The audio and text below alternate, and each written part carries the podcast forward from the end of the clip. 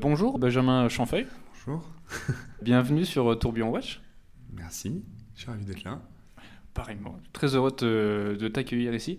Aujourd'hui, on va, nous allons découvrir euh, Vasco, Vasco Watch, que l'entreprise que tu as créée, la marque horlogère que tu as créée, que tu as lancée.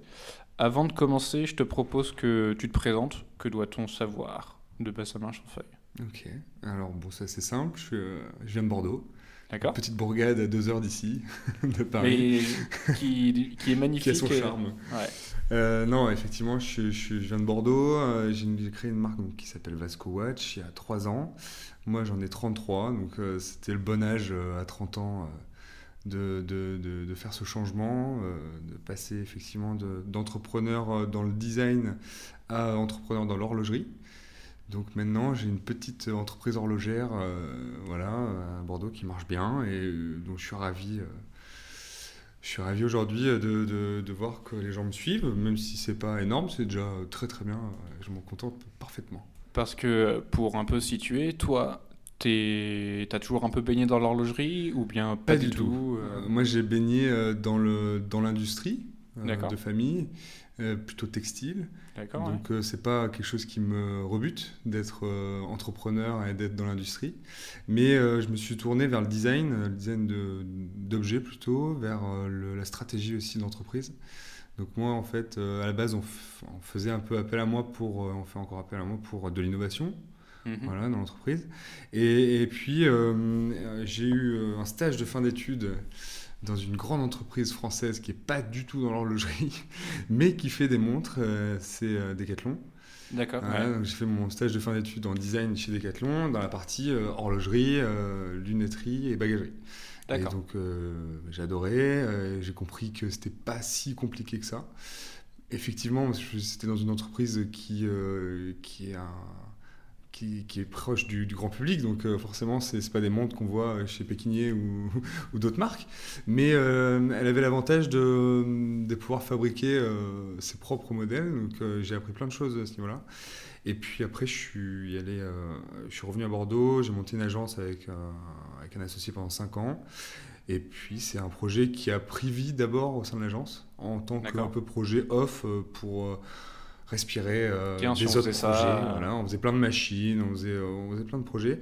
Mais celui-ci, c'était euh, un objet qui nous plaisait, Ouais. sans être euh, fan absolu de montres, mais c'est juste que c'est un bel objet et c'est plus facile quand même que de faire une voiture. Donc, donc voilà, on s'est tourné vers ça et puis au fur et à mesure, j'ai beaucoup beaucoup appris en prototypant, en interrogeant les gens, etc.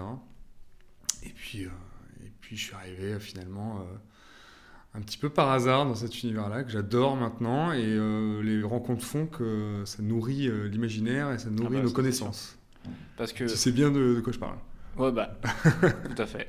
Euh, Qu'est-ce qui t'a mis la puce à l'oreille ou à un moment tu t'es dit, comme quand tu disais, voilà, tu avais ton agence et tu te dis, bah tiens, pourquoi pas créer une montre? Comment ça, ça te vient, cette idée-là? Ah, je pense que quand on est designer, par défaut, euh, on, doit créer des objets, on aime créer des objets.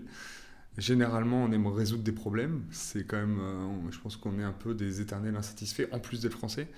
Donc, euh, donc voilà, on a envie effectivement de, créer des choses. Et, donc là, l'idée, c'était vraiment de pouvoir passer à quelque chose de beaucoup plus concret et d'avoir un projet qui nous appartenait Ouais. euh, et qui m'appartient aujourd'hui, effectivement, où je me dis euh, chaque coup de crayon va devenir réalité parce que je sais exactement comment ça va se passer, je sais comment il faut faire, même si, euh, par exemple, là, je viens de passer du, du quartz à l'automatique j'ai encore appris plein de choses, Mhm. que euh, dans les projets à- à venir, il y aura peut-être encore des nouveautés, et donc on apprend au fur et à mesure, mais je sais exactement le process industriel qui me, qui me correspond, et je, je pense maintenant, au bout de quelques années, le, le maîtriser, quoi. D'accord. Et tout ça, c'est dû au fait de ton bagage de, de designer. Ouais, de designer, de, de, de goût personnel aussi, de vouloir créer. Euh, Alors, ça va peut-être pas parler aux gens, mais j'avais une BD que j'adorais qui s'appelait Léonard le génie. Ouais. Et en fait, je voulais être génie, mais ma mère m'a dit c'est, euh, faut que tu descendes un petit peu. et j'ai dit oui, c'est vrai, tu as raison, euh, il y a peut-être un autre métier qui existe. Et euh, il n'y avait pas beaucoup de métiers qui ressemblaient à ça. Il y avait ingénieur en domotique, par exemple, euh, où il y avait un designer. Donc, un designer, c'est ce qui se rapprochait de plus en fait, d'un toutes les inventeur. machines que Léonard euh. Exactement, peut-être. Non, mais c'est vrai que c'est- c'était intéressant parce que euh, dans, dans Léonard le génie, il y a Léonard de Vinci, et Léonard de Vinci, effectivement, toutes ces machines, toutes les, le génie créatif, de se dire, ah ouais, je suis toujours en train de créer, c'est ce qui m'intéressait, de se dire, en fait, on s'arrête jamais. Quoi. Alors c'est Ouais. fatigant parce qu'en fait, tous les jours, on est en train de regarder ce qui se passe, euh, on se jette partout parce qu'on se dit, ouais, ça c'est génial, ça j'aimerais bien faire ça, tiens, comment ils ont fait ça? Alors on n'en est pas, euh, moi j'en suis pas encore effectivement aux grandes manufactures, aux grandes maisons où c'est Ah bon exceptionnel. mais, mais, mais je souhaite à un moment donné qu'effectivement ça puisse, euh, si un jour euh, j'ai mon propre mouvement de manufacture, je pense que ce serait une consécration horlogère. Oui, Mais avant d'en arriver là, il y a beaucoup de travail, il y a beaucoup de chemin à faire et donc effectivement c'est tout l'apprentissage d'aujourd'hui euh, de cette entreprise qui est encore un, un peu jeune. Mais attends, Vasco, ça à quel âge ça, à peu près En euh fait, c'est un projet qui a commencé donc officieusement en 2013 euh, au Ouais. sein de l'agence. Voilà, euh, c'était euh, des, des petits dessins qu'on a partagés euh, publiquement. Il y a pas mal de gens qui ont apprécié parce qu'en fait, euh, c'était une idée quand même assez saugrenue de faire des montres 24 heures, puisque effectivement, pour ceux qui, ne le savent pas, Ouais, on le euh, après, effectivement, ouais. ce sont des montres 24 heures et non 12 heures, ce qui en fait leur, leur particularité, leur singularité. Et donc, euh, ça a plu dans ce sens-là, et, et il a fallu du temps avant de relancer la machine. Ça, et ça, c'est arrivé en mars 2016, Ok, quand j'ai lancé euh, le premier Kickstarter. d'accord. Euh, Au moins, on sait d'où tu viens. C'est pas mal. C'est un bon début. bien. Euh, maintenant, on va un peu plus parler de Vasco. En soi, c'est un projet qui quand même qui est très lié à toi. Du Oui. coup, en sachant un peu plus sur Vasco, on en sait encore plus sur toi. Euh, et du coup, on arrive à ma question que doit-on savoir de Vasco, la marque en elle-même Tu vois Sur l'univers, sur. Ouais, euh, sur l'univers, sur ce qui fait ouais. Vasco. euh, Ouais, alors Vasco, c'est assez euh, c'est une entreprise donc de montres 24 heures. C'est important de le dire parce que c'est ce qui fait vraiment l'originalité du produit. Euh, moi, j'ai plein de gens qui, achètent ces montres-là euh, parce qu'ils veulent un cadeau original, parce qu'ils Mhm. veulent une montre que personne n'a, mais pas dans le sens juste une petite marque. C'est juste de se dire, effectivement, si on regarde une montre 24 heures à un poignet de quelqu'un, on est incapable de la lire. Il Ouais. n'y a que la personne qui l'a qui sera capable de, de donner l'heure. Et, et cette petite fierté euh, personnelle de se dire, bah oui, c'est ma montre, c'est moi qui ai participé au financement de ce projet, c'est moi qui ai... voilà. ouais. Il y a plein de choses autour de, de- de- du projet Vasco qui intéressent euh, un, un- un petit public, mais qui est hyper fidèle et très créatif. On va en parler certainement après, mais il j'ai monté un club aussi avec les gens qui ont des, qui ont des montres. euh, Ouais. et c'est très intéressant.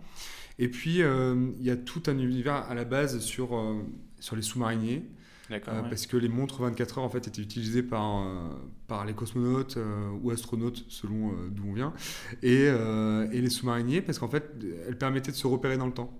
D'accord. ouais. Quand on partait 10 jours sous la mer, on était dans, dans le, bah, sous la mer, dans son sous-marin, avec ses copains. ouais, voilà. Et en fait, on perd toute notion du temps. Et donc, maintenant, c'est plus trop le cas. Mais quand ça a été créé, c'était vraiment pour bah, que les gens se raccrochent, les marins puissent se raccrocher à quelque chose qu'ils connaissent. Et c'est la même chose dans l'espace. Donc, en fait, c'est une montre de sous-mariniers. Donc, euh, ce que j'en ai tiré de ça, c'est que euh, la première montre Vasco, elle avait un côté euh, sablé gris qui rappelait un petit Ouais. peu, euh, effectivement, les carcasses de sous-marins. Et j'ai pris, le, j'ai pris excusez-moi, Marine Nationale, les noms des premiers sous-marins pour, en donner, pour leur donner un nom à ces montres-là. Donc les premières, c'était indomptable, redoutable. Ouais. En fait, ça a permis de donner une ligne en fait, de conduite pour tous les autres modèles qui étaient un peu des caractères. Euh, pouvait ouais. leur donner. Après, il y aura téméraire, on aura inflexible, intrépide, etc.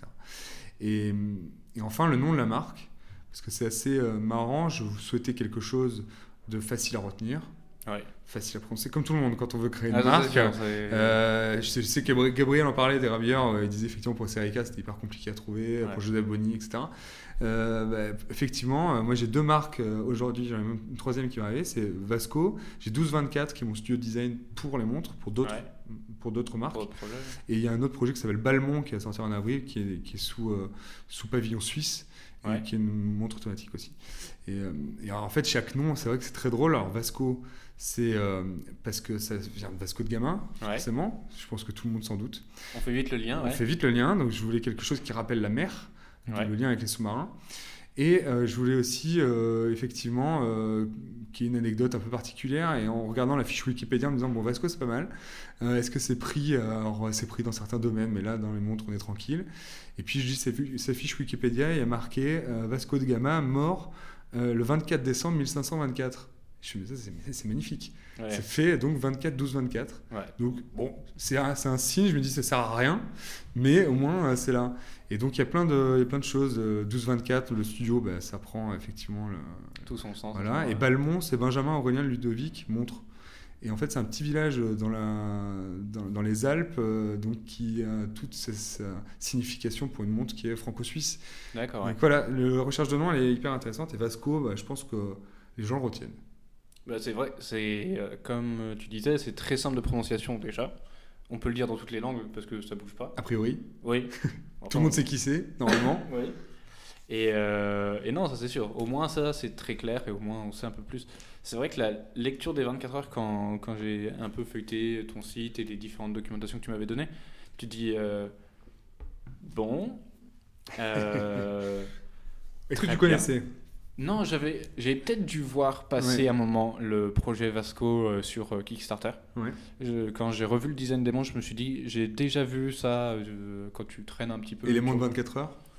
Non, des montres 24 Ah heures. oui. Euh, j'avais peut-être une ou deux en cherchant bien dans mes souvenirs, Ouais, mais vraiment très peu. On reste très bien sur du 12 heures. Et du coup, je suis très content parce qu'au moins, tu fais quelque chose de différent.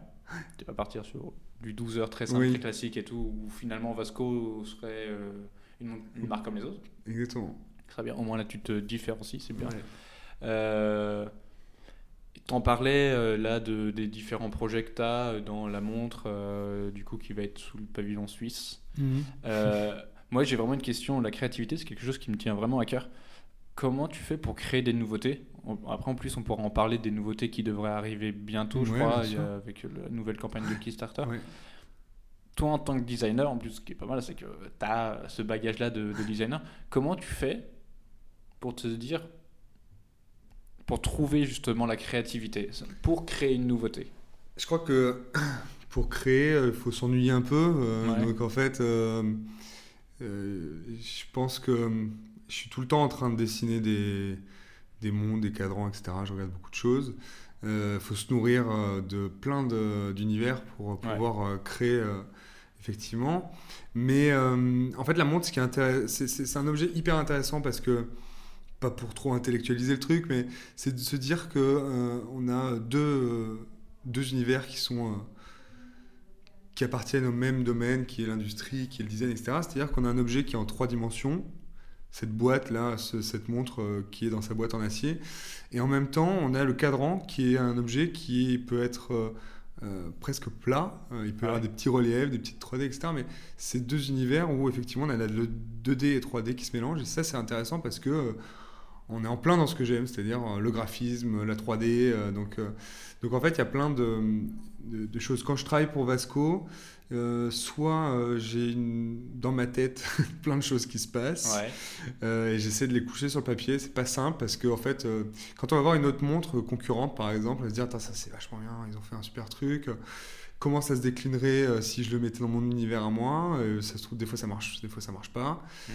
Euh, et c'est pas forcément de la concurrence d'ailleurs dans, le, dans la montre, ça peut être aussi d'aller regarder ce qui se passe dans le design de manière générale. Moi je suis très fan de, de l'univers du Bauhaus, de, Dieter Rams, de, de, de tout ce qui a été fait euh, en termes de minimalisme, etc. Donc juste aller voir une pièce de Braun par exemple, euh, ça peut déjà provoquer quelque chose en termes d'inspiration. Et euh, ça va pas durer longtemps la créa. Euh, quand je fais une nouvelle collection, par exemple les, les quartz, les automatiques, je vais peut-être faire tous les modèles en un jour. Ah ouais Mais je vais peut-être en, pro- je vais peut-être en pondre une vingtaine, euh, une trentaine, avec des déclinaisons différentes, etc. Mais euh, c'est parce qu'en fait, c'est un- quand je vais passer à la créa, c'est que c'est un moment où je sens que j'ai assez euh, fait Mûri mûrir le les choses dans ma tête, ou ouais. écrit, ou des petits sketchs, des petites images. En fait, chez moi, j'ai un, j'ai un petit bureau euh, où, euh, en face de mon bureau, j'ai tout un panneau en liège qui me sert de moodboard. Et où Mhm. je viens, dès que j'ai une image que j'adore, je viens mettre sur le moodboard. Et ça me permet, pas que pour les mondes d'ailleurs, pour le packaging aussi. Le packaging euh, qui est tout simple. J'ai peut-être mis six mois à le faire parce qu'il fallait que ça mûrisse. Je savais plein de problématiques. Et donc, effectivement, euh, j'ai j'ai tout ça qui est là, qui est là, toujours. Et puis, à un moment, euh, je me décide et je dis, c'est bon, je peux y aller. Et là, je vais mettre un jour, je vais dessiner tous les cadrans. Et euh, ce qui s'est passé aujourd'hui par rapport à- aux, aux collections précédentes, c'est que j'ai vraiment transmis toutes ces, toutes ces créas euh, donc au Club Vasco, là, on en parlait Ouais. au début, euh, qui est un club sur, sur Internet, sur Facebook, où c'est un mélange entre des, des, des possesseurs de, de Vasco déjà Mhm. et des futurs potentiels hackers Ouais. et qui sont intéressés par la marque. Et en fait, je leur demande leur avis. Tout simplement, un petit peu dans l'air du temps, euh, parce que euh, aujourd'hui, on est euh, en toute transparence. Kickstarter, c'est un, un, un médium transparent. On est obligé de, de dire tout sur les coûts, sur les provenances. Et je trouve ça bien. Je trouve ça bien pour, pour les gens qui sont au courant. Nous, enfin, moi, je suis dans le produit, donc je sais combien coûte un produit, je sais comment on le fabrique. Ouais. Je sais que c'est pas beau des fois. Euh, et je sais qu'on est à un moment où on peut changer encore un peu les choses. Donc effectivement, si on peut le montrer aux gens, euh, c'est bien. Quoi. Donc cette créa, euh, elle me durer... euh, En fait, je prends, je prends plus de temps quand même sur la, sur la 3D parce que c'est ça se joue à, à- Ouais, des à minutes, rien du ouais. tout. Et après, il y a tout le prototypage. euh, Et en fait, euh, ça dure à peu près deux ans, deux ans et demi. euh, D'accord, entre Ouais. le moment où tu as. entre la- le, le pitch de, dé- départ et la- et le l'arrivée. prototype qui arrive. Le prototype est un peu plus que le prototype parce qu'il y a tout là au-delà du prototype. Moi, les prototypes, par exemple, les automatiques qui vont sortir bientôt, euh, je les ai depuis 3-4 mois. D'accord, ouais. Sauf que euh, il y a plein de choses qui se passent après. Et euh, en fait, il faut pareil mettre euh, beaucoup de temps pour euh, trouver la bonne photo, euh, trouver le bon univers, qu'est-ce qu'on va montrer. euh. Et tout ce qui va tourner autour de la montre, euh, qui est important et qui prend beaucoup de temps. C'est ça l'univers qui. Ouais, c'est ça. c'est- C'est-à-dire qu'on est en. Moi, j'aime raconter des histoires. j'ai- J'aime bien dire que on est des conteurs d'histoires et que moi, j'ai une petite fille de 3 ans. Euh, alors, euh, c'est sa mère ou moi qui lui lisons les histoires. Euh, ce qui me plaît, c'est que quand elle écoute Ouais. et qu'elle sente qu'il y a quelque chose qui se passe dans l'histoire, bon ben, on va pas être. euh, Enfin voilà, on sait très bien ce qui se passe aujourd'hui dans le monde commercial. On sait qu'on se fait happer par les marques parce que euh, nous disent ah ça y est, je me suis encore fait avoir par tel ou tel discours. Mais parfois, euh, je crois que les gens qui viennent voir Vasco, c'est parce qu'ils adhèrent au principe, ils adhèrent à l'histoire, Mhm. ils savent qu'il y a quelque chose derrière et que c'est pas juste une montre, c'est euh, vraiment un univers et je veux qu'ils appartiennent à ça. Et en fait, en votant, en donnant leur avis, c'est assez euh, troublant. Je sais pas si tu as été voir le, le club, mais Pas trop, non. je- euh, pour ceux qui voudront aller le voir, euh, ils peuvent rentrer facilement dans le club et voir ce qui s'y passe. Et en fait, c'est marrant parce que Yema s'est mis à faire un club. Et je dis pas que c'est moi hein, qui ai lancé le truc. Je pense que c'est une, initiative un petit peu commune euh, qui se passe en ce moment. Il y a plein de marques qui, qui font ce genre de, de démarche. qui se euh, rapprochent de leurs consommateurs ou même Oui, des gens euh, qui. Ça donne une certaine légitimité aussi. C'est-à-dire que, Ah ouais? par exemple, la campagne précédente, euh, j'avais demandé euh, qu'est-ce que voulaient les gens euh, en termes d'inscription sur le cadran euh, de légal, entre guillemets. C'est-à-dire que je leur avais demandé est-ce que vous voulez design in France, made in France, fabriqué en France ou rien voilà, Mhm. sachant qu'on avait le droit de tout mettre. C'est-à-dire que moi j'ai des parties qui sont faites en Asie, d'autres en Suisse, euh, en Russie, euh, en France, en Espagne, etc. Un peu partout. Mais euh, une grosse partie est faite quand même chez nous, notamment l'assemblage qui est fait à Besançon, etc.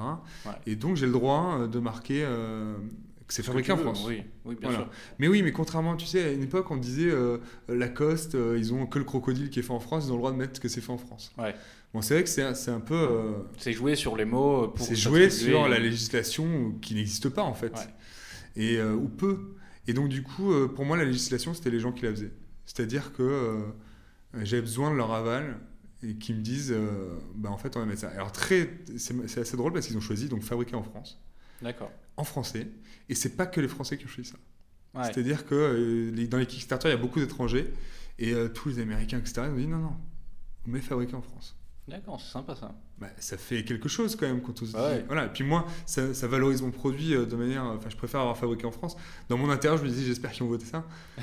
Et, et effectivement, ils ont voté ça et je suis très content d'avoir marqué ça euh, sur la montre. C'est quand même euh, un gage de qualité. Et tout à fait. Mais Surtout que c'est très lié à l'image de la France, de ce que ça représente, au niveau même du chic, etc. Bien sûr. Euh, tu parlais de euh, où sont construits les différents composants de ta montre. Ouais. Comment t'as fait à partir du moment où t'as pensé le projet Tu t'es dit, ok, je vais, je vais créer une montre. Maintenant, il faut que je trouve des fournisseurs. Ouais, alors c'est marrant parce que ma soeur m'a demandé la même chose la dernière fois. Elle travaille chez, dans une grande marque euh, française qui, dont le créateur a un prénom qui s'appelle par Christian. Mm. Voilà. Christian. D. Et, et en fait, euh, donc elle est chef de produit, donc elle est en plein dedans aussi. Mais, euh, mais entre guillemets, euh, il y a un tel réseau dans ce genre de multinational que effe- effectivement, euh, C'est plus simple. de trop chercher. Voilà. enfin, ils sont tous là. quoi. Exactement. Euh, je pense que c'est un petit peu ça l'idée. Et, et effectivement, quand nous on crée un produit de A à Z, c'est pas la partie la plus difficile, mais presque. C'est-à-dire que hum, en tant que designer et en tant qu'agence de design, notre travail c'est aussi parfois de trouver les fournisseurs Ouais. qui vont bien faire telle ou telle pièce. Des fois ça marche, des fois ça marche pas. C'est arrivé euh, qu'avec des clients euh, ça fonctionne pas parce que euh, bah, effectivement le prix, euh, la qualité, etc. euh, ça fonctionne pas. Et moi pour les montres, ce qui s'est passé, c'est que en fait je me suis rendu compte que tous les boîtiers étaient faits en Asie. Ouais. Et c'est pas, c'est pas une, euh, comment dire, je veux dire, la première fois que je suis allé à Bâle pour le Basel World, euh, c'était assez troublant parce que, euh, en fait, tout le monde nous disait non mais euh, en fait tout est fabriqué là-bas. Donc euh, moi Ouais. c'était la première fois, effectivement, je cherchais de quoi faire telle ou telle chose. C'est pas pour rien qu'il y a un pavillon entier dédié aux fournisseurs chinois à Bâle. Ouais. Parce que effectivement, il faut pas être dupe, quoi. Il y, a, il y a beaucoup de choses qui sont faites là-bas. Et en fait, je me suis rendu compte d'une chose. Au départ, j'avais fait le boîtier, on l'avait fait à Blanquefort, qui est dans la banlieue de, de Bordeaux. Et ils étaient très beaux, ils étaient usinés magnifiquement, mais parce que c'était usiné euh, à la française. Mhm. Sauf que euh, c'était extrêmement cher, que c'était pas leur métier, et que en fait, dès qu'on arrive dans les usines asiatiques, pour le boîtier en tout cas, euh, moi je sais très bien que c'est parfaitement fait, que c'est fait dans les règles de l'art, qu'en fait ils ont racheté toutes les machines qui fabriquaient ça, et en fait maintenant, bon, maintenant ils sont, ils sont très forts. Donc le boîtier par exemple, je, je pense pas que ce soit euh, faisable ailleurs qu'en Chine, si ce n'est en Suisse, mais en Suisse à des prix exorbitants et que Ouais. pour les grandes maisons. Donc euh, bon, moi c'était pas le cas. Donc je voulais rendre accessible aux gens euh, des choses extraordinaires euh, en termes de matériaux, etc. Et donc euh, il y a des choses qui sont faites en Asie. Euh, donc là, que- comment j'ai fait Parce que la question de base c'était. Ouais, comment t'as fait, comment, fait comment t'as Eh trouvé le T'as pris ton ordinateur Ouais, Fournisseur en horlogerie, boîtier. Oui, j'ai pris mon ordi. En fait, euh, déjà, faut parler anglais, sinon c'est mort. Euh, et et c'est bête à dire, mais euh, si on parle pas anglais, enfin voilà, c'est fini quoi. Euh, sauf avec mon fournisseur euh, de à mouvement Bordeaux, russe ouais. euh, qui est français et donc j'ai la chance, je parle pas russe donc effectivement c'est plus simple. Ça. Mais donc, en fait, avec les Asiatiques, ça se passe très très bien. On est juste en décalage horaire, c'est-à-dire que tout se passe le matin, Ouais. parce que on envoie un truc et on a la réponse dans la nuit. donc voilà. Il y, a deux- y a deux choses, soit on prend l'ordi, soit on y va. Ouais. Voilà. S'il faut y aller, c'est à Hong Kong. Il n'y a Ouais. pas d'autre endroit. Tout se fait en termes d'horlogerie. Je donne mes petites astuces, mais ça me dérange absolument pas. non, non, en vrai, euh, tout se passe à Shenzhen ou à, ou à Hong Kong, euh, sachant que, euh, sachant que effectivement, euh, c'est là où c'est le plus simple. euh, vous avez une 3D et vous trouverez la personne qui le fera. Ouais. Euh, ou alors, et c'est ce qu'on a fait nous, euh, vous allez sur Alibaba et vous faites euh, plein d'essais. C'est-à-dire que, ouais, parce qu'en fait, euh, sur Alibaba, euh, à la base, Alibaba, c'est ça. hein, c'était, nous, on l'a fait un peu, pas au début d'Alibaba, mais en France, il n'y avait pas beaucoup qui l'utilisaient. Ouais. Et euh, en fait, c'est un annuaire de suppliers, de, de, fournisseurs.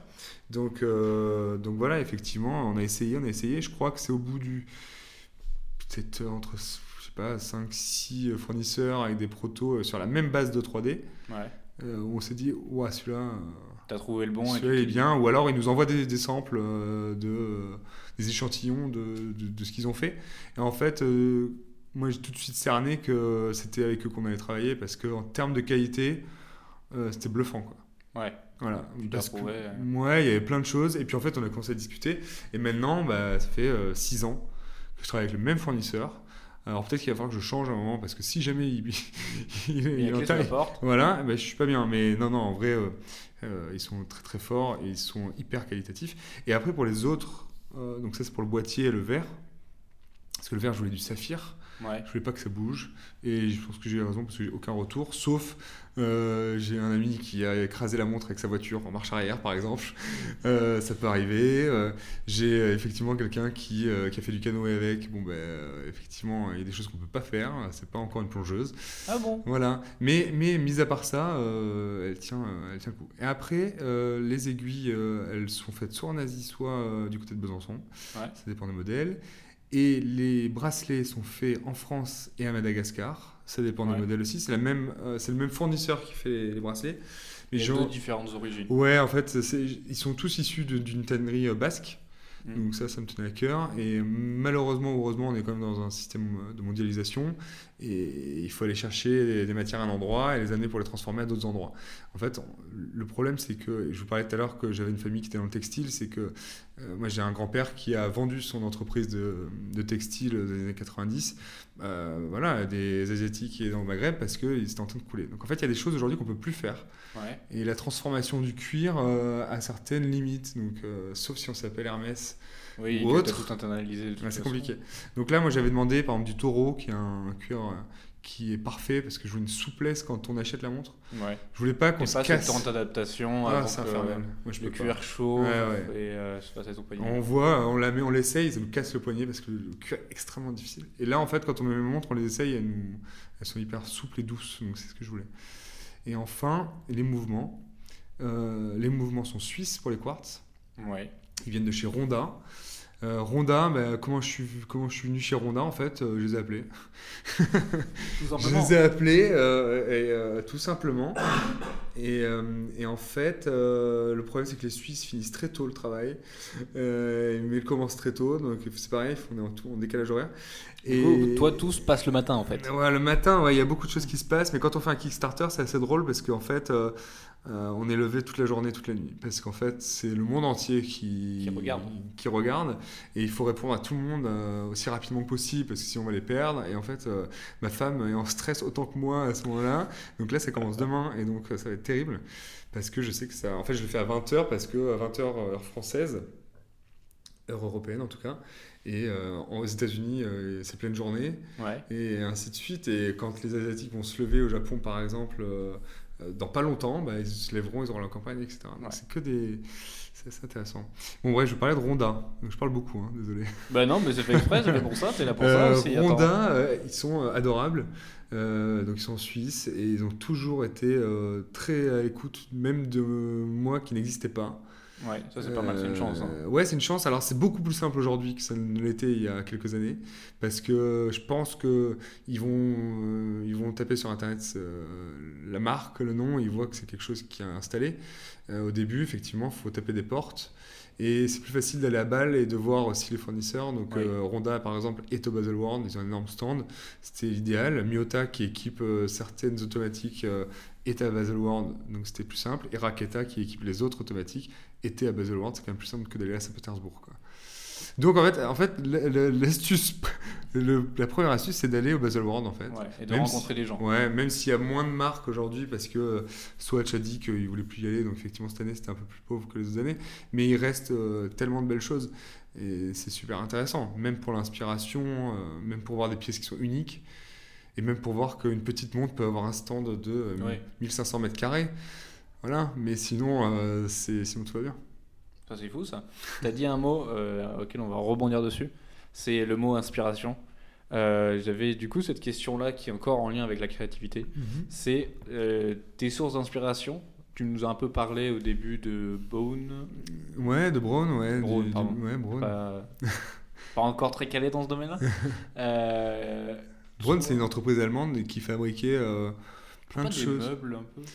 Euh, je crois pas. Mais ils investissaient beaucoup dans l'électronique, ils faisaient des, des platines vinyles euh, Ouais. avec euh, du, du verre, euh, on soulevait le verre, c'était magnifique. Ils ont fait des rasoirs électriques, c'était les premiers à avoir fait les rasoirs électriques. C'est là que je les ai vus. Ouais, et Braun, c'est magnifique, ils ont eu leur période dans les années euh, 60-70 avec un designer qui s'appelle Dieter Rams, que j'ai mis en citation à l'intérieur de mon packaging. Euh, parce que c'est un mec exceptionnel, il y a un documentaire sur lui qui est sorti il n'y a pas très longtemps. Et, je pense qu'il regrette beaucoup de choses sur par exemple la production de masse, parce qu'il est vieux, et Mhm. qu'il se dit effectivement à un moment donné on a trop fait, mais euh, je crois qu'on l'a bien fait. Ah. Donc euh, effectivement c'est déjà ça de reconnaître. Donc il m'inspire beaucoup. je sais pas si je peux dire qu'une personne que je connais pas m'inspire beaucoup, mais oui, je crois que ce mec-là, en tout cas, est super intéressant. Et puis, euh, donc, c'est les inspirations que tu veux Oui, c'est ça savoir en fait. Est-ce que, je sais pas, enfin, j'ai jamais été amené à travailler sur la création d'une montre ou quoi que ce soit, mais euh, est-ce que tu as une petite anecdote sur, euh, mettons, je sais pas, dans la vie quotidienne, à un moment tu as eu le, ce, ce, ce petit euh, sursaut, tu t'es dit, t'as vu, je sais pas trop quoi, genre une vieille dame traverser, tu te dis, ah mais oui, attends, mais en fait. En fait, ça arrive tout le temps, mais, Ouais. mais je pense que quand on est dans la création de manière générale, même si on n'est pas euh, designer ou même si on n'est pas dans le concret, euh, je, je pense à- au market, euh, enfin au marketing, aux chefs de produits, aux ingénieurs, etc. dès qu'on voit quelque chose, ça a pro- provoqué, que- ça peut Ouais. provoquer un, un sentiment ailleurs. Et en l'occurrence, ouais, moi ça se passe surtout en termes de, de boîtier, quand je vois effectivement des finitions. Ouais. Certains brossés, certains, euh, euh, certaines couleurs. euh, Quand je vois les, par exemple le cuir, les, les cuirs que j'utilise sur les automatiques, c'est un, c'est quelque chose que j'ai développé avec mon fournisseur donc de bracelets Ouais. qui n'existe pas et donc c'est que moi, c'est que ma marque qui les a au sein du fournisseur donc c'est une bonne chose. Et en fait j'ai voulu euh, trouver euh, quelque chose que, que j'avais vu dans les magazines ou dans ce qui se passait aujourd'hui.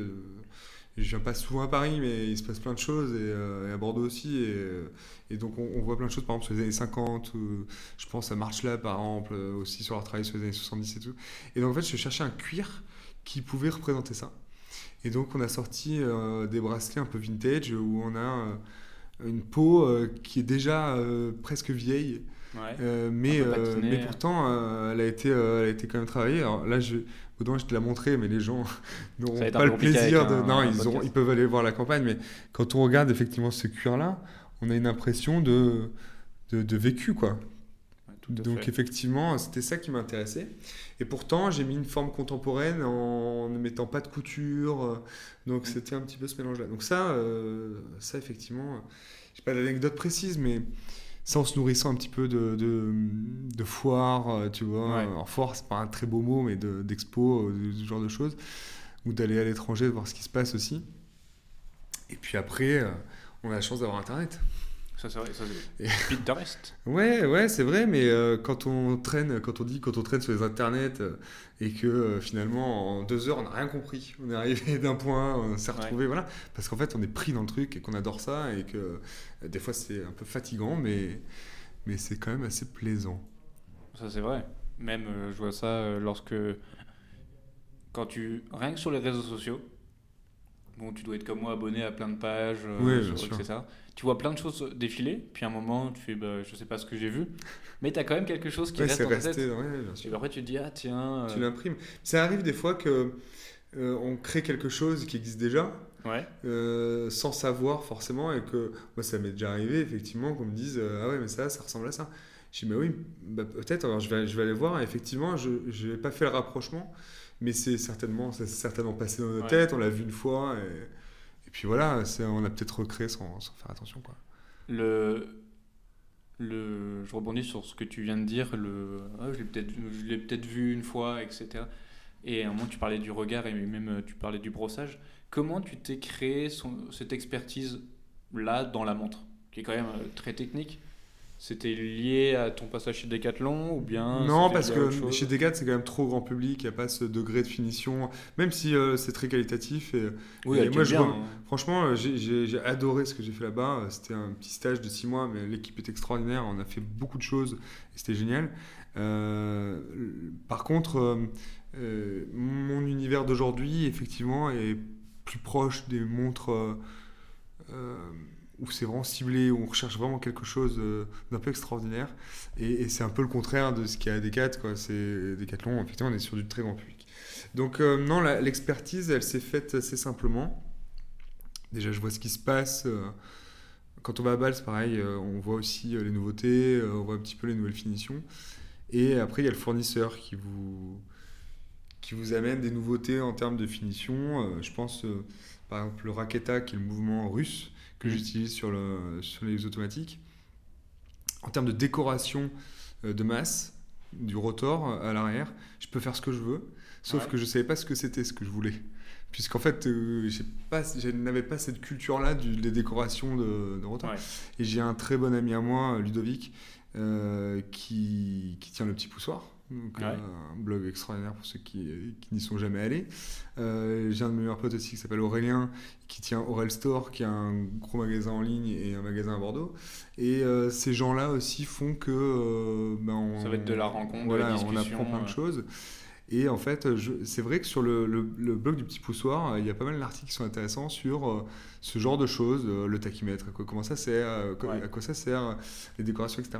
Et, euh, et puis après, on s'intéresse, on s'intéresse, et en fait, on se rend compte qu'on peut arriver à faire plein de choses extraordinaires, que tout a un coût, évidemment, mais qu'on peut arriver à faire des trucs vraiment bien. Alors c'est pareil, les gens...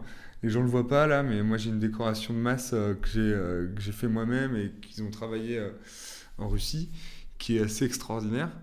Un peu style guillochage. Ouais, c'est ça. Et ouais, c'est ça. Mais sauf que ça prend la lumière, c'est vraiment très beau. Mais euh, ça, par exemple, c'est une finition que je propose qu'en option. Parce que je trouve que ça coûte très cher la décoration et que c'est au bon vouloir de la personne. C'est quelque chose qu'elle va avoir sur son poignet vraiment, puisque c'est le dos de la montre. Pas quelque chose que tu montres. Voilà, c'est pour ton plaisir vraiment personnel.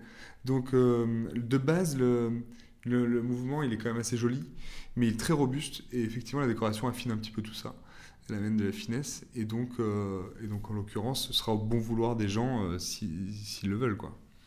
Donc voilà, après, euh, toutes les finitions, on apprend. Et on fait des protos. On fait beaucoup, beaucoup de protos. Ouais, il faut faire des protos. Il ne faut pas avoir peur de faire des protos.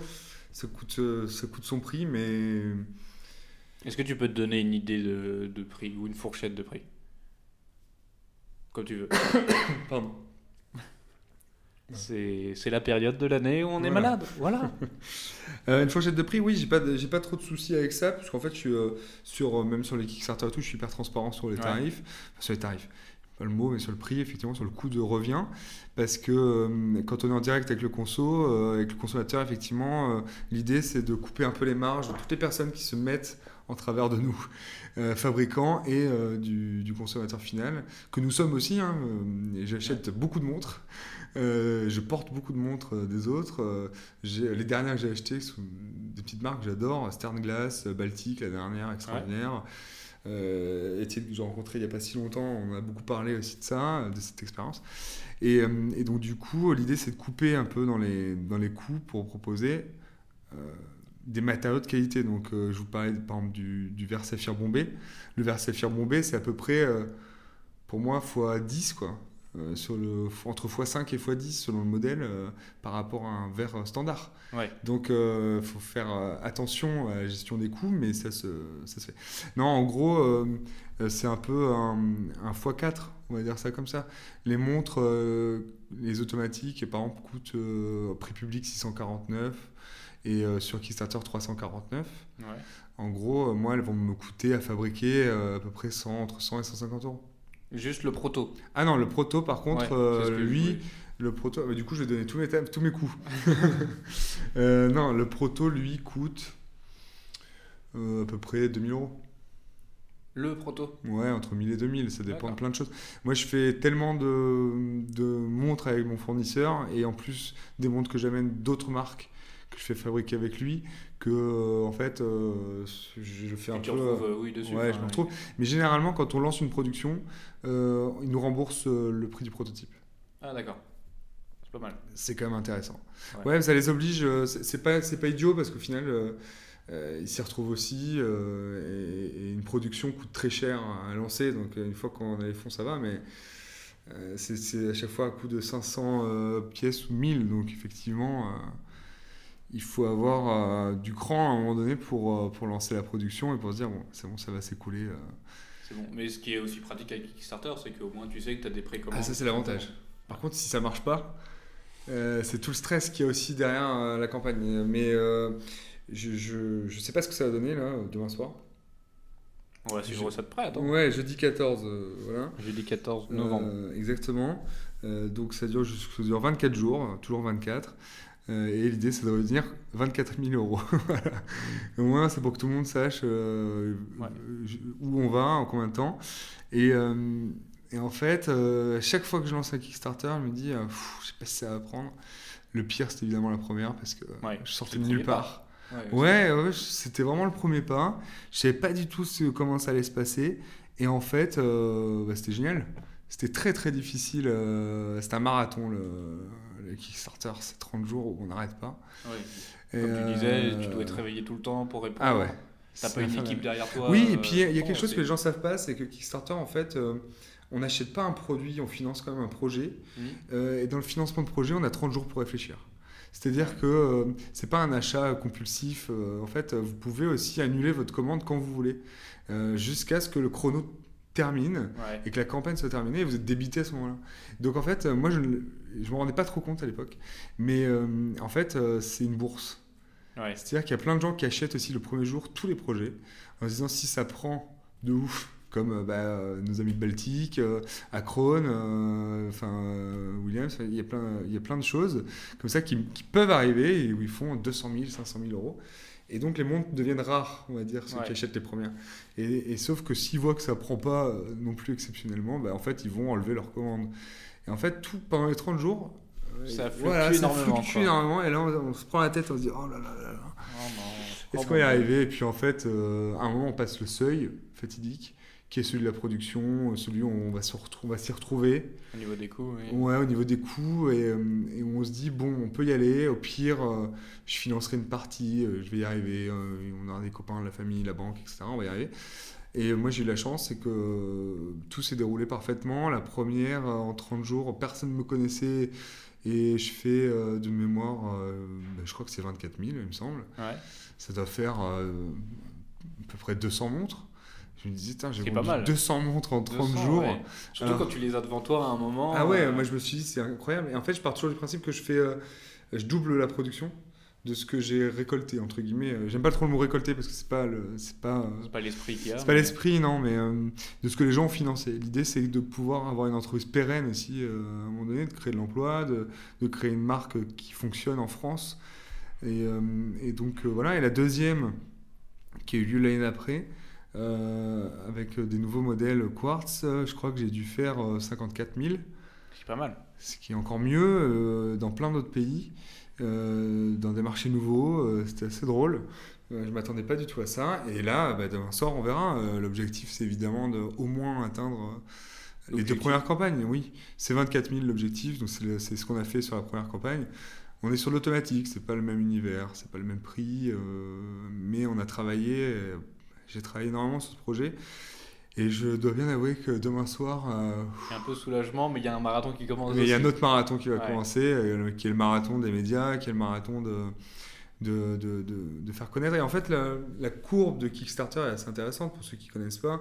C'est qu'on vend beaucoup les deux, trois premiers jours. On vend beaucoup moins pendant 20 jours. Et on revend beaucoup les deux, trois derniers jours. Il y a un effet d'urgence euh, qui arrive, il y a des nouveaux articles, par exemple de presse qui arrivent à ce moment-là il y, a, euh, il y a des médias qui s'intéressent au projet que quand ça réussit, par exemple. Euh, ce qui n'est pas ton cas, mais voilà. Mais, ouais, ouais, c'est ça. Ils attendent, euh, ils ont un peu peur de, de prendre le risque. Oui, de dire ah soutenez ce projet puis finalement. Ouais, ça. Et puis il y a beaucoup de Kickstarter. Hein. Il y a, il y a de plus en plus de montres. moi j'ai la chance d'y avoir été au début quand ça arrivait en France. Donc c'est pas que ça donne une certaine légitimité, c'est juste que c'est mon modèle économique actuel il fonctionne bien. Et les gens ont eu l'habitude de financer le projet euh, via Kickstarter. la première fois, ça les a déroutés, mais là, c'est la troisième. Ils savent comment ça fonctionne, ils savent qu'ils ont un prix euh, absolument euh, incroyable pour, pour le produit. par rapport à ce qu'ils auront plus tard. Donc, par exemple, moi c'est moitié prix. Yema c'était pareil. La dernière, la Superman qui sont sortis, je crois que c'était 1400 aujourd'hui, mais je crois qu'elle était à 700 ou 800 euh, sur le Kickstarter. Donc c'est vraiment une forte économie euh, à faire. Donc euh, les gens, ils en ont confiance. Et puis il y a une édition limitée, le fait d'être dans les premiers, d'y avoir accès. Un peu le, pionnier de la marque. d'avoir accès à plein de choses. Moi, les premiers, par exemple, ils ont, au-delà du prix attractif, ils ont un ato, un ato un peu particulier qui que les les, les sous-mariniers français avaient, euh, euh, qui ne trouveront pas forcément ailleurs. Euh, il y a Erika qui en fait, il y a Tudor qui en fait, il y a Belen Ross qui en fait. C'est pas ouf, quoi. Il y a les Rabilleurs qui, qui en distribuent aussi. Mais... Donc c'est un ato très particulier qu'ils auront. Ils auront un cadeau pour Noël aussi, que je leur laisse surprise, qui est un petit truc, mais ça va faire plaisir. voilà. Donc ça, c'est un truc qu'ils auront que les autres n'ont pas. Quoi. Euh, mais les autres. Le plus aussi, c'est l'histoire. Euh, ouais, je tu pense. Peux raconter après quand tu as ta oui, aussi. Je pense aussi. Les premiers, les premiers vraiment, euh, euh, je crois que ceux-là, ce qui est, la particularité, c'est que ça a été fait en communauté. Aussi, ce qui est très important. Et ce c'est important. De, de beaucoup de tenir à cœur, en tout cas. Oui, parce que je crois que sur le club, on doit être 250. Donc c'est pas mal. Si on- J'ai pas beaucoup d'abonnés sur Instagram, mais je crois que ça doit représenter 10% de mes abonnés, donc c'est quand même. euh, Ouais, c'est- bon déjà pas mal, ouais. Et non, et puis ces gens-là sont extraordinaires parce qu'ils donnent leur avis euh, sur tout, et des fois on n'est pas d'accord, hein, des fois on est d'accord. et- Mais c'est ma, c'est mes clients préférentiels. Ouais. C'est les- généralement les premiers, c'est ceux qui en ont déjà une, c'est ceux qui savent lire le 24 heures. donc voilà, mais. Ce qui est pas facile. hein. Non, c'est pas, c'est pas facile. Là, pour essayer de contextualiser tout ça, du coup, tu es en face de moi. Et euh, j'ai euh, la boîte euh, dans laquelle tu as les différents modèles qui est sur ma gauche. Et c'est, je vois tous les, les cadrans qui sont, qui sont devant moi. Et je peux pas te dire quelle heure il est. Alors, elles sont pas toutes forcément réglées à l'heure, mais. euh, Et elles sont pas réglées à l'heure, ouais. En fait, ah ouais. non, non, bah, c'est, en fait, c'est bien qu'elles soient pas réglées à l'heure parce que, comme je sais que c'est, c'est pas un problème, c'est, juste que c'est quelque chose de nouveau pour la Ouais. plupart des gens. Et, euh, et en fait, euh, c'est assez drôle parce que tous les, tous les gens que je vois, je leur mets les- des montres qui sont pas à l'heure pour, pour faire des tests Ouais. parce que sinon c'est trop facile. Donc euh, au moins oui, on peut, vite, euh, euh. ouais ouais on peut faire un truc. Non c'est assez sympa. Mais non mais en vrai je comprends et en fait les gens ils me demandent, il y en a plein qui me demandent mais comment comment on fait etc. C'est un coup à qu'il faut prendre. juste prendre le temps. C'est c'est c'est le cas de le dire. C'est un, c'est vraiment un coup à prendre. euh, J'ai envie de dire, euh, je pense qu'il faut 10 minutes, quoi, 5 minutes euh, d'utilisation vraiment au poignet pour Ouais. comprendre. Et après, ce qui est intéressant, c'est que c'est une montre. moi, j'ai deux entre guillemets baseline que je mets sur sur mon univers. C'est Born to Last. En gros, ça veut dire né pour durer. Mhm. Moi, je veux une montre que je pourrais transmettre. Euh, Il y a vraiment ça, en ce moment euh, ça, c'est-à-dire les montres qui sont faites pour durer et les montres qui sont faites pour jeter. Euh, et, et moi, je veux faire partie de la deuxième catégorie. Je veux que.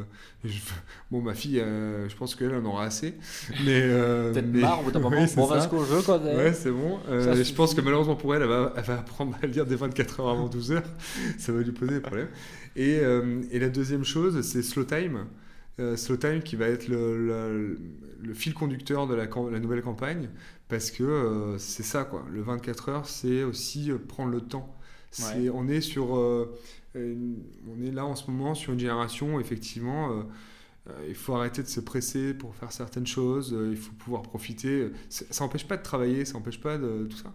Ça veut juste dire qu'il y a des moments où il faut prendre le temps pour soi, il faut prendre le temps pour faire telle ou telle chose.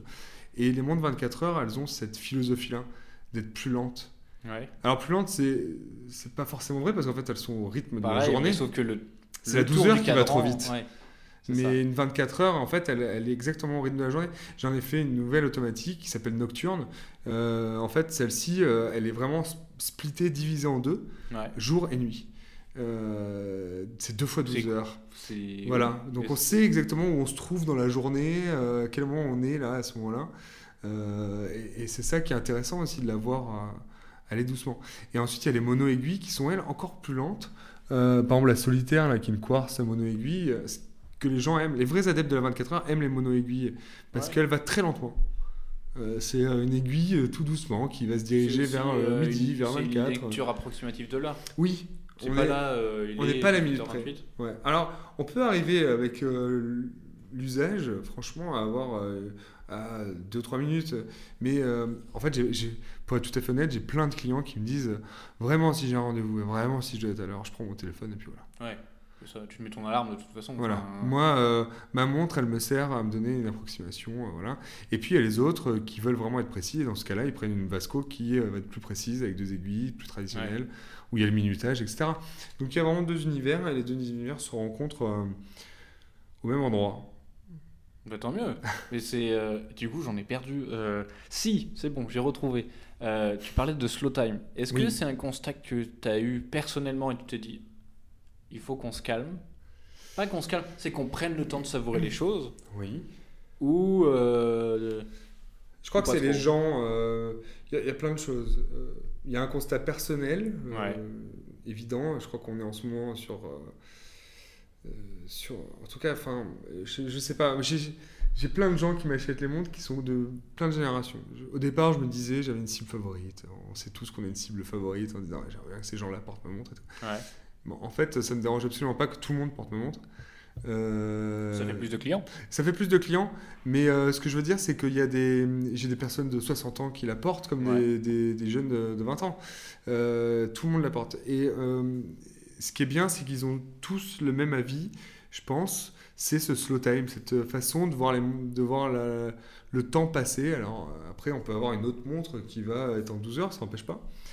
Mais je crois qu'ils aiment bien avoir cette philosophie-là. Et moi, personnellement, euh, effectivement, euh, je crois que je suis bien à Bordeaux. J'aime bien venir à Paris. Ah, mais je pense mais à Bordeaux, je suis. T'as une qualité de vie qui doit être pas mal. Hein. Ouais, en fait, euh, je trouve qu'on est bien et que je peux travailler tranquillement. Et ça m'empêche pas de vivre à fond ce que j'ai envie de vivre à fond. Maintenant, quand il faut prendre deux minutes pour, pour prendre le temps de faire telle ou telle chose, c'est possible. Quoi. Et en fait, le, le 24, il va pas tout solutionner, mais euh, je pense qu'il y a des gens vraiment. C'est pas ton euh, thérapeute.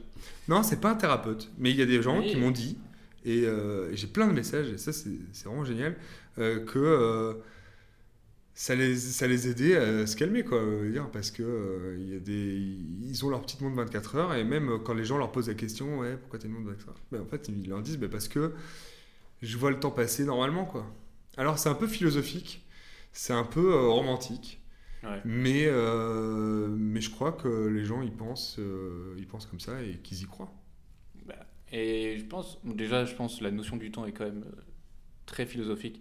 Et, et de fait, je pense que le 24 heures est parfait je, pour relier cette philosophie à ce que tu, à ce que tu proposais avec, avec Vasco.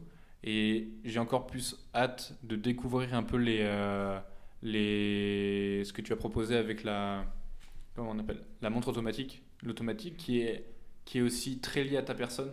Parce que si tu la portes pas, elle va s'arrêter. C'est pas une quartz où tu as besoin d'une batterie. Euh, et du coup, tu vas être amené à beaucoup plus la porter, à avoir beaucoup plus d'expérience avec euh, la montre. Et en plus, il y a les 24 heures, tu auras une autre lecture du temps. Oui. Et en vrai, je trouve ça très bien pensé. Je avais pas forcément fait attention parce que, de manière générale, on voit principalement des montres euh, avec un cadran 12 heures. Et du coup, le fait de penser 24 heures, soit tu sais pas comment l'afficher, soit tu te dis bon. Euh, ça, euh, ça crée quelque chose. Ouais. Dans tous les cas. Je trouve que c'est bien pensé et le... on revient même en ce moment avec la, la, jeunesse, etc. Il y a vraiment ce retour de on va essayer de savourer les choses. Il y a un retour vers le savoir-faire, vers apprécier les bonnes choses. Ouais. Et du coup, le fait de, de le transmettre sur la montre, oui. c'est quelque chose de bien pensé.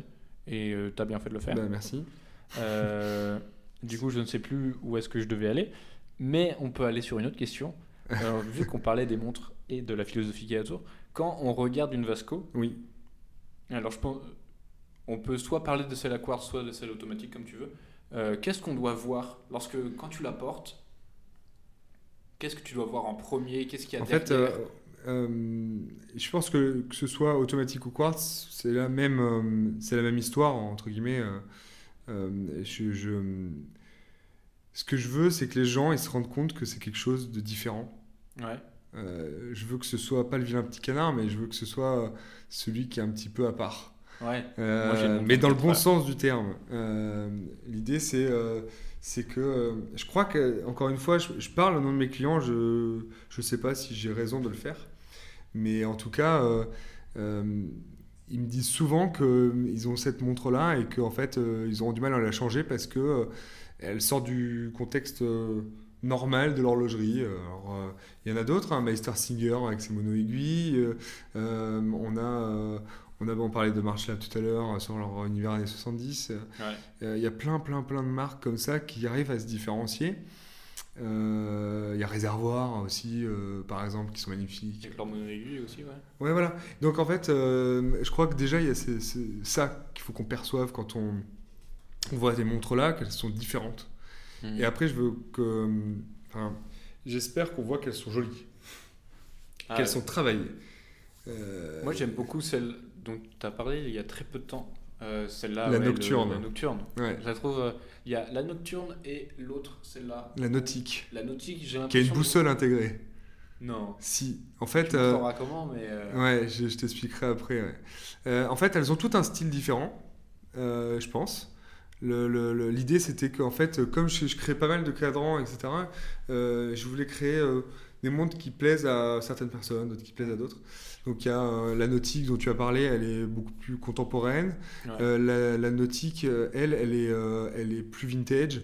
Elle ressemble un peu à, en- sans, sans, sans- enfin, en laissant Breitling de, De chez eux, mais ouais. c'est la Navitimer. euh, Ouais, Moi, voilà, je voyais, de loin, je voyais un, un GMT, tu vois. Voilà, bah, c'est ça. Bah, De toute façon, la GMT, euh, moi, je me sers de ça euh, pour, pour travailler sur mes montres. Et, et puis voilà, donc effectivement, l'esthétique et le style, je crois que j'espère que chacun y trouve son compte. La, toute, euh, la full black, euh, elle, elle plaît énormément parce qu'il y a des mecs qui adorent euh, s'habiller tout en noir, c'est leur truc, euh, qui fait un peu plus homme. euh, c'est- Enfin voilà, il y a plein de choses. Et après, il y a les finitions aussi euh, qui sont toutes différentes. Les dernières automatiques, elles ont notamment euh, euh, donc la nocturne que tu aimes bien, elle est brossée et polie, Ouais. brossée sur le flanc et, et polie sur le dessus, sur les lunettes. La nautique, elle, elle est polie entièrement. Donc euh, les reflets sont assez extraordinaires parce qu'il y en a un peu partout. Euh, pour ceux qui verront la vidéo de Kickstarter, elle est notamment bien mise en avant puisqu'on voit vraiment les reflets. Après, il y a l'invincible qui est toute gris sablé, qui reprend vraiment l'idée de sous-marin, qui est quelque chose d'un peu plus robuste. Ouais. Et puis euh, la dernière, la sauvage, qui porte bien son nom parce qu'elle n'est pas facile à maîtriser, mais par contre qui pète, entre guillemets, parce qu'elle a un côté extrêmement contemporain, je trouve, que j'ai adoré travailler, et encore une fois, je l'ai travaillé seul, accompagné Ouais. euh, par le club. Euh, elle est inspirée par, la, par Nomos, la marque Nomos, parce qu'ils ont fait euh, ce, ces designs en bol, un peu là, hein, euh, en cuvette, que Ouais. j'adore, et euh, qu'on retrouve pas ailleurs dans beaucoup de marques, et donc je, je pense être dans les premiers à réutiliser cette technique. Et donc ça, c'est c'est génial, parce que ça prend les reflets un petit peu différemment. Et pour revenir sur la... Je sais plus quelle, était la question, mais... euh, Je sais plus non plus, pas grave. euh, euh, si, je, je sais plus, ouais. Bon, la, la nautique, en tout cas, euh, la vintage, où je te disais qu'il y a une boussole, Ouais. c'est qu'en fait, les montres 24 heures, on- ça marche aussi pour les 12 heures, pour les 12 heures mais c'est beaucoup plus compliqué. Les 24 heures ont la particularité, en fait, de pouvoir servir de boussole, puisqu'elles sont à l'heure de la journée, vraiment. Et donc, du coup, en fait, il suffit de s'orienter vers le soleil. Euh, avec l'aiguille des heures et on pointe. Alors ça dépend, euh, soit on pointe l'ai- l'aiguille, soit on pointe la midi, ça dépend de, de comment est faite la montre. Mais euh, moi en fait, sur, notamment sur celle-ci, j'ai mis tout un cadran extérieur euh, où il y a le nord, le sud, toutes les, il y a toutes les coordonnées voilà, de la boussole. Et en fait, il suffit de pointer effectivement l'heure vers le soleil et notre montre est calée sur une boussole, donc on sait où est le nord, on sait où est le sud, etc. Donc c'est quand même assez pratique. C'est une montre d'explorateur urbain. euh, C'est ça. euh, voilà. Si vous Si êtes vraiment vous avez plus de GPS, et vous, vous êtes de batterie, perdu, rien. ne vous perdez pas de nuit. C'est le seul problème. c'est ça. Et que bon, il faut qu'il fasse beau. Exactement. Mais les, les- c'est marrant parce que les, les dernières montres, les quatre dernières là, elles ont chacune une particularité. Euh, La nautique, bah voilà, c'est la boussole sur le, sur le cadran. Euh, La nocturne, elle a cette euh, division jour-nuit. L'invincible, c'est des gros chiffres euh, qui sont en métal, qui sont mis euh, sur le dessus, qui font un peu racing. euh, C'est assez, euh, assez sympa. Et, et- et la dernière, la sauvage, qui est donc en bol, en cuvette, et qui a un gris assez euh, joli. Voilà. enfin, je, je vends ma cam. hein.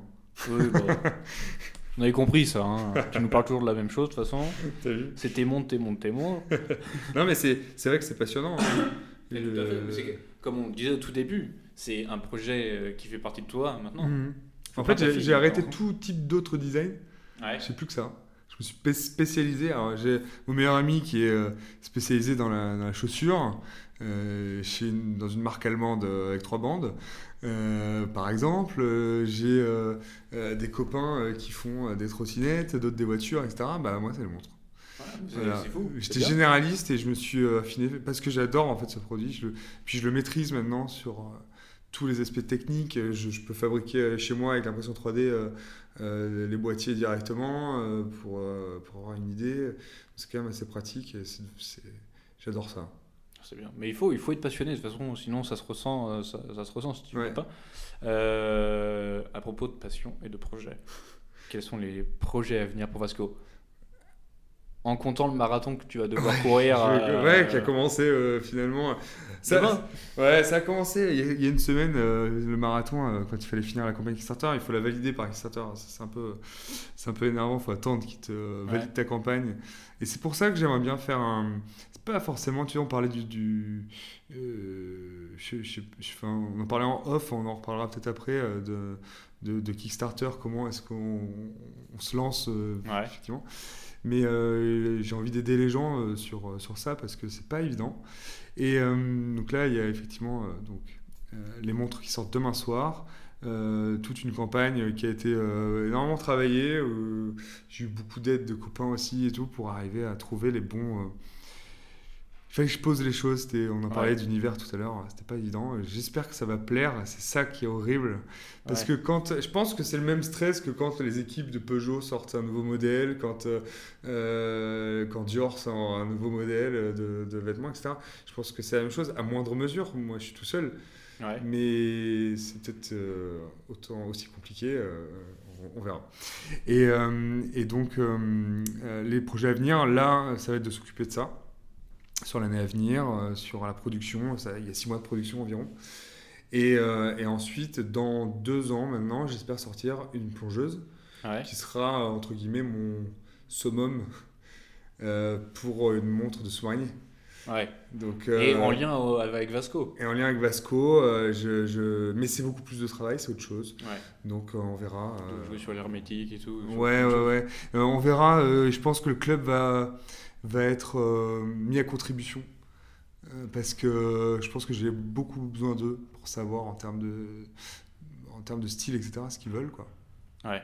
Ça, mais ce qui est pas mal et je pense qui fait ta force, c'est que tu as déjà une communauté, euh, je déteste ce mot-là, mais des Mm. gens en tout cas qui supportent déjà en partie ton projet. Et tu as eu euh, ce. On va reparler encore de Jenny, cet éclair de génie de leur demander ce qu'ils en pensaient, ce qu'ils voulaient et tout. Et si tu es dans une aventure tout seul, Ouais, bien tu sûr. avanceras Il toujours. faut mieux. savoir les écouter aussi. Oui, et ce qui est pas facile, surtout Non, quand tu as une reproche, quoi que ce soit, ou si les gens sont pas d'accord. euh. Ouais, puis en plus, quand on crée quelque chose, on a une sorte de- d'ego euh, surdimensionné. On dit toujours les designers, les designers, Ouais. euh, voilà. Euh, les créateurs, c'est pas faux sur certains aspects. Euh, mais euh, je pense que au moment où je crée les cadrans, les montres, euh, j'ai mon idée en tête, je sais ce que je Ouais. veux faire, etc. Et en fait, ça s'apaise au fur et à mesure parce que euh, aussi euh, j'ai appris à fonctionner avec, euh, avec euh, les, les, les- comment dire, les propriétaires de Vasco, etc. Et de, de- de voir et de mesurer un petit peu leurs attentes. Et du coup, écouter, c'était ce qui était le plus difficile au début. Parce que j'étais un peu Ah, dans mon truc. Ouais, c'était mon bébé, je savais vraiment où je voulais aller. Euh, et puis, euh, j'avais confiance en ce projet, je voulais vraiment que ça, ça marche. Et maintenant euh, que c'est plus installé, je suis plus serein et, euh, et je me dis, euh, euh, on va le faire ensemble. Ouais. Et je crois que les, je crois qu'ils sont contents. parce que déjà, je pense que ça leur fait quelque chose de voir les croquis, des croquis designers, etc. On aime, on n'aime pas, mais c'est, des croquis de montres. Je pense que ça leur fait plaisir de dire que ah oui, mais ça j'aurais. En fait, par exemple, j'ai changé la couronne. Mhm. c'est un exemple type. Euh, j'ai fait une couronne dentelée. euh, type Breitling justement, un peu vintage et en fait cette couronne là je l'avais mis sur tous les modèles et en fait je ne l'ai laissé que sur euh, celle qui ressemble un petit peu à la Navy Timer euh, c'est effectivement la, nautique parce qu'elle a ce côté rétro que j'aime et que j'apprécie. Par contre, je les ai écoutés euh, j'ai l'impression qu'ils voulaient quelque chose de plus moderne, quelque chose de plus minimal. Et donc, j'ai retravaillé une couronne, j'ai refait une, couronne avec beaucoup moins de dents qui n'existe pas. C'est c'est- c'est une création pure et dure, hein, de toute façon, euh, comme toute la, toute la montre. Et donc, euh, je pense que c'est ce genre de détail où ils se disent bah ouais, euh, là. euh, Là, il y a une partenaire. Ouais, on euh, a là, participé à voilà. quelque chose. ouais. Et puis, même s'ils ont pas. Il y en a qui n'ont pas participé, mais ils étaient là. Mais oui, tu le Ils vois. l'ont tant que vu et je pense que ça leur en fait plaisir. Et, et ils ont beaucoup attendu aussi ce projet-là. Parce que l'automatique 24 heures, c'est quelque chose qui est, qui est attendu. Ouais. Parce qu'il n'y en a pas beaucoup qui le font. Maintenant, euh, est-ce que ça va marcher? Bah, On que verra. pourra. Ah oui. Euh, on va terminer sur. euh, dans l'interview que tu as déjà parlé du petit poussoir. Et euh, tu avais, accordé une interview au petit poussoir il y a de ça euh, en 2016. je crois, au tout début. campagne. Et tu parlais du coup du journal de bord. Ouais, Ah, tout d'un à journal de bord que tu aimerais faire et tout. Ça, on est où? En fait, Euh, Toi, t'en penses quoi? Je le fais ou je le fais pas? Non, en je, je pense que c'est une très bonne idée euh, de. Alors maintenant, tu vois, avec les réseaux sociaux, maintenant avec ton, ton le groupe de gens qui supportent et tout, euh, eh bien, ça apporte énormément. Tu as déjà une traçabilité de tout ça. Ouais. Mais si tu arrives, en tout cas, à apporter ce, un peu ce manifeste de voilà comment j'ai fait moi. Oui, oui, c'est pas forcément une solution, mais. Non, En fait- mais au moins un retour d'expérience, Ouais, ça, beaucoup- ça peut beaucoup apporter. Euh, je, je crois que tu as raison. Et en, fait, je le laisse traîner un petit peu ça parce que je le laisse traîner en même temps je le laisse mûrir. ouais, Mais bah ouais. euh, le club, c'était un petit peu ça sur la partie création. C'est-à-dire Mm. que je voulais que ce soit le journal de bord de ce projet-là. Euh, Si je pouvais reprendre toutes les images qu'il y a dedans, ça me ferait la création de A à Z de la montre. Ce qui est quand même euh, ouf quoi, quand on y pense, c'est de se dire que euh, tout est gardé et que euh, voilà, donc ça c'est une bonne chose. Et puis il y a une dans le journal de bord, quand j'en parle dans, dans le petit poussoir, on est, euh, je crois qu'on est à quelques jours après le lancement de la première campagne. Le projet est déjà financé. Et pardon, le, le journal de bord est pour moi un moyen de dire aux gens lancez-vous quoi. Ouais. Parce que en fait c'est possible.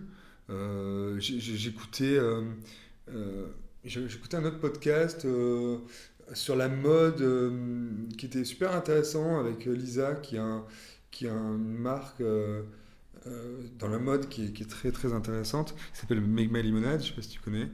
Et en fait elle disait euh, que en fait il faut ouais il faut se lancer, il faut pas avoir peur d'y aller quoi. Non, Et- mais non, mais si, de toute façon, si, si tu te lances pas, tu, tu fais rien. Ouais, bien sûr, mais je pense qu'il y a plein de gens qui ont des idées et il faut arriver à les concrétiser à un moment donné. Et le journal, c'était de, de- l'idée, c'était de montrer les, les inconvénients euh, aussi de ça, mais euh, voilà, qualité défaut de, de- des campagnes Kickstarter par exemple, de- où est-ce qu'on trouve des financements alors que, que dans Kickstarter, comment on fait pour trouver les fournisseurs, on en parlait juste avant. Et en fait, c'est tout ça mis dans un condensé, un petit livre, un petit, euh, un petit guide. euh, pas un Kickstarter pour les nuls, pas du tout. C'est vraiment quelque chose, une expérience. J'ai des copains, par exemple, qui ont monté euh, euh, Wanted, euh, qui est un groupe Facebook Ouais, où il y a beaucoup de. Je sais plus comment ils sont, je crois qu'ils sont un million sur Facebook maintenant. ouais. C'est assez fou. C'est des Bordelais, des Parisiens qui ont créé ça. Nous, il y a le Wanted Café qui, a- qui est créé maintenant à Bordeaux. Et en fait, ils ont sorti un livre, par exemple, juste là, où ils expliquent. Bien sûr, somme toute gardée, euh, ils ont un million de personnes, on n'en est pas là, mais euh, ils ont expliqué euh, comment ils en sont arrivés là et comment on peut aider les gens. Quoi. Bon, ben, je crois que euh, on n'est pas sur du coaching, c'est pas l'idée, c'est juste de dire voilà, euh, mon expérience c'est ça, prenez euh, ce que vous voulez dedans, Oui, ça peut vous servir. Quoi. mais Et- voilà mon expérience. voilà mon expérience. Et il y a des choses que j'aurais aimé avoir que j'ai pas eu aussi à l'époque. Par exemple, quand j'ai créé tous mes outils de gestion de la campagne Kickstarter, c'est-à-dire euh, des outils euh, type euh, euh, tous les prix, etc., euh, le- les, les courbes de progression, euh, savoir exactement où est-ce que je vais être. Je sais à peu près qu'au deuxième jour, combien je vais faire à la fin, par exemple. D'accord, ouais. C'est un prévisionnel euh, qui fonctionne assez bien et qui a marché super bien sur la deuxième campagne. Et ça, par exemple, je pourrais le mettre à disposition euh, gratuitement, par exemple, pour, Pour aider des gens. pour hein. aider les gens, parce que je trouve que c'est un outil qui est cool, euh, que- que- qui est assez simple et il n'existe pas en français en tout cas, euh, même en anglais, je crois pas. Donc euh, voilà, il y a des choses qui peuvent être intéressantes. Kickstarter, c'est génial pour ça, franchement. Ouais. Et puis, tu disais tout à l'heure, on teste aussi euh, les, la clientèle. Est-ce qu'ils vont C'est un adhérer premier contact, ouais. et qu'est-ce qu'ils vont prendre comme modèle? C'est assez cool quand même de se dire qu'en fait ils ont acheté modèle 1, modèle 2, etc. Ils n'ont pas du tout aimé celui-là. euh, parce que c'est bien beau de dire euh, oui ou non. Ouais, Mais l'acte d'achat, il n'y a rien de plus euh, fiable. ouais euh, ça a été acheté, c'est bon, quoi. Ça a été acheté et puis euh, quand ils le rachètent, c'est encore mieux. C'est l'avantage de, de, de- de cette marque-là, c'est que j'adore quand euh, mes clients, euh, j'aime pas trop dire clients, mais c'est le cas, hein, c'est des clients. Je suis je suis pas un commercial de base, moi, je suis un, je suis un designer, donc euh, je suis un peu humain sur le truc. Ouais. c'est pas des clients, mais c'est des, des Vasco Honor, je sais pas comment on peut dire. Et en fait, euh, quand ils reviennent, quand ils rachètent une montre, je me dis, c'est bien, J'ai réussi à faire quelque chose. j'ai réussi à faire un truc, c'est que maintenant, ils savent lire qu'en 24 heures. Ça, Et on n'est pas beaucoup à le faire, donc Ouais. en fait, ils sont un peu obligés de revenir à la maison. Quoi. Ouais. Donc euh, c'est un peu l'idée. La, la fidélité par, euh, par l'obligation euh, ça. de lecture. On ne saura Non, plus lire là après. C'est marrant. Il y a des gens qui reviennent assez facilement et je suis très content de ça. Quoi. Écoute, on a hâte de voir tout ça, on a hâte de voir comment la, la campagne va se dérouler. Euh, merci, pour, merci mille fois de nous avoir accordé de ton temps. en Ben, merci à toi, hein, c'était très sympa. Je t'en prie, écoute, fut un plaisir. Euh, J'espère à très bientôt sur Tourbillon Watch, peut-être à la fin du marathon. Voilà. Tu seras pas trop crevé. Ouais, on je reviendrai. On Bah, fera écoute, un, un débrief. Ouais, de- Si je suis pas trop crevé, hein, on se, on se- on tient au jus sur ça. hein. T'inquiète, on, on va voir. Que, Euh, nous, on te souhaite une excellente continuation, surtout Merci. vraiment bon courage pour, euh, pour la suite. Quant à nous, chers auditeurs, euh, vous pouvez nous retrouver sur les différents réseaux euh, de Tourbillon Watch, tels que Facebook, Twitter et Instagram. Et vous pouvez suivre aussi Vasco sur Instagram au moins. Facebook, Instagram et le site Euh, c'est vasco.watch. Voilà, c'est aussi simple. que ça. C'est parfait. Et demain soir, 20h, il y a le Kickstarter. ouais, on aura le lien. Normalement, vous pourrez trouver le lien euh, sur Facebook au moins. euh, ça sera dans la publication. Mais par contre, après, sur les différentes plateformes de streaming, je ne sais pas si on peut les mettre. Ok. On verra. On est à on à. C'est ça. Euh, voilà. Excellente continuation à tout le monde. Au revoir.